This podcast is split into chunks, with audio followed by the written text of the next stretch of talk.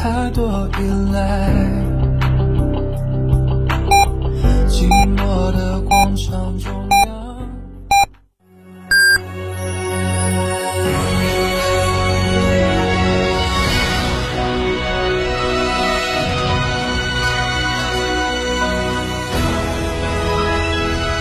成都的声音，FM 九九点八，成都人民广播电台新闻广播。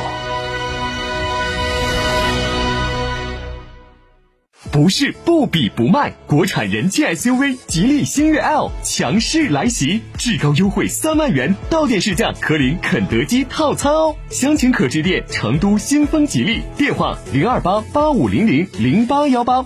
兰亭装饰二零二二全国家装企业标准领跑者，整装新品重磅来袭！一百五十平米套四双卫，原价四十一万，现价仅需二十九万八千八百元，立省十一万多。整装包含一线品牌材料、中央空调、全屋软装、索菲亚四十平米定制衣柜。预约报名还可享一门到顶环境治理等电台专属服务。电话详询六七幺六幺幺六六六七幺六幺幺六六。兰亭装饰。每日一席话。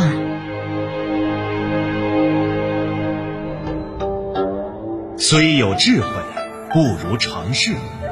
这句话出自《孟子·公孙丑上》一文，意思是比起有聪明才智，更要学会把握规律，懂得顺应当前的形势去发展。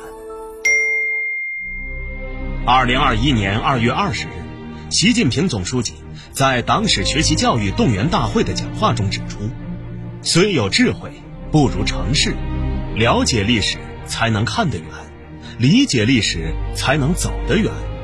要教育引导全党胸怀中华民族伟大复兴战略全局和世界百年未有之大变局，树立大历史观。”从历史长河、时代大潮、全球风云中分析演变机理，探究历史规律，提出因应的战略策略，增强工作的系统性、预见性、创造性。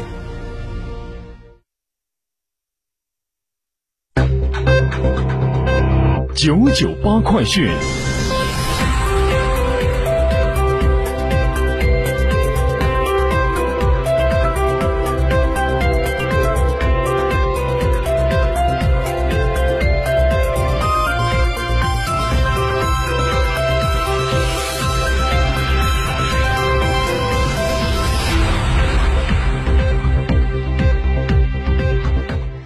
北京时间十六点零三分，这里是成都人民广播电台新闻广播 FM 九十九点八，我们来关注这一时段的九九八快讯。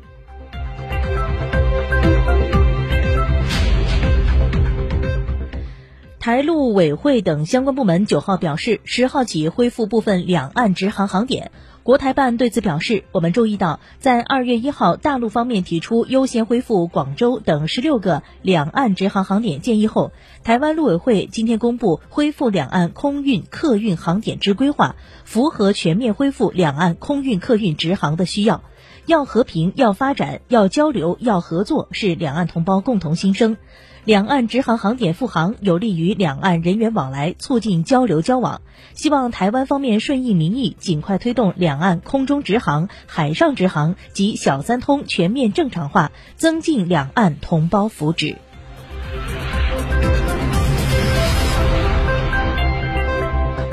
国家医保局三月九号发布《二零二二年医疗保障事业发展统计快报》，持续做好新冠肺炎救治、医疗保障和新冠病毒疫苗及接种费用保障工作，指导地方按规定支付看病就医时核酸检测费用。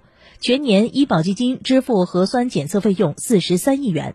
二零二一年至二零二二年，全国累计结算新冠病毒疫苗及接种费用一千五百余亿元。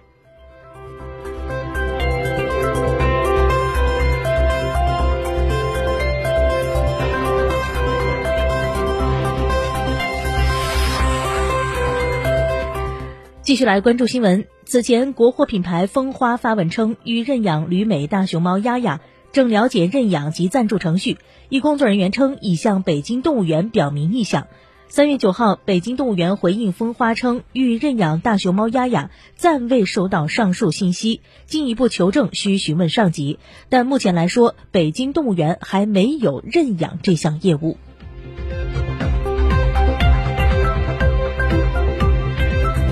三月九号，云南昆明一网友发帖称，云南大学二零二三年校园招聘会出现酒店前厅接待员、服务员、持厨师等职位，月薪最低三千五百元。对此，该酒店工作人员表示，审核是按照标准流程来的。大学有旅游管理、酒店管理等专业，招聘不仅面对云南大学的学子，还面对所有高校的应届、往届两年未就业的毕业生。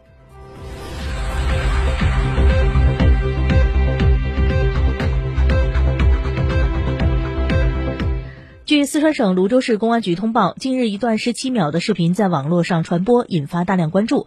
视频称，女子上门讨要工钱时，却遭男子抱摔在地，女子被打后嚎啕大哭，地上还有血迹。三月九号，根据江阳区人社局查明，证实彭某私人与龙马潭某小区业主签订了装修合同，彭某将该房屋刷漆工作承包给刘某负责，双方因工程返修问题存在劳务尾款纠纷，并非劳动关系，不存在用人单位拖欠劳动者工资问题。目前，犯罪嫌疑人彭某因涉嫌故意伤害，已被江阳警方依法刑事拘留，案件正在进一步侦办中。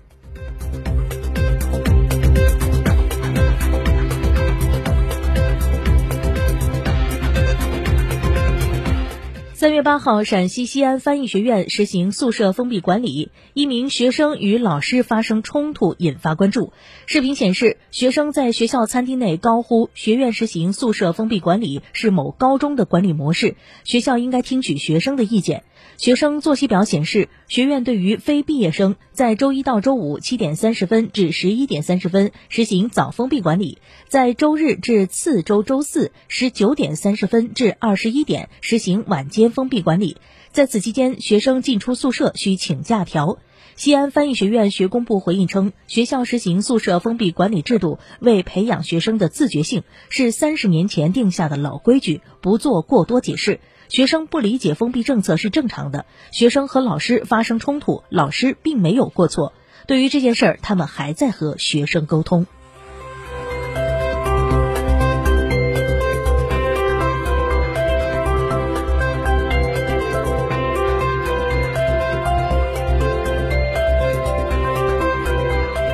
九九八快讯，继续来关注新闻。据台湾媒体报道称，岛内缺氮问题持续。本周鸡蛋的批发价才宣布每台斤上涨三元，没想到现在许多用来代替鸡蛋的鸭蛋也将涨价。台湾蛋商工会宣布，从三月十号起，鸭蛋产地价批发价每台斤调涨三元，创下历史新高。至于鸡蛋价格是否调整，台湾蛋价委员会执行长陈静丁则表示，还在讨论中，不排除会再涨价。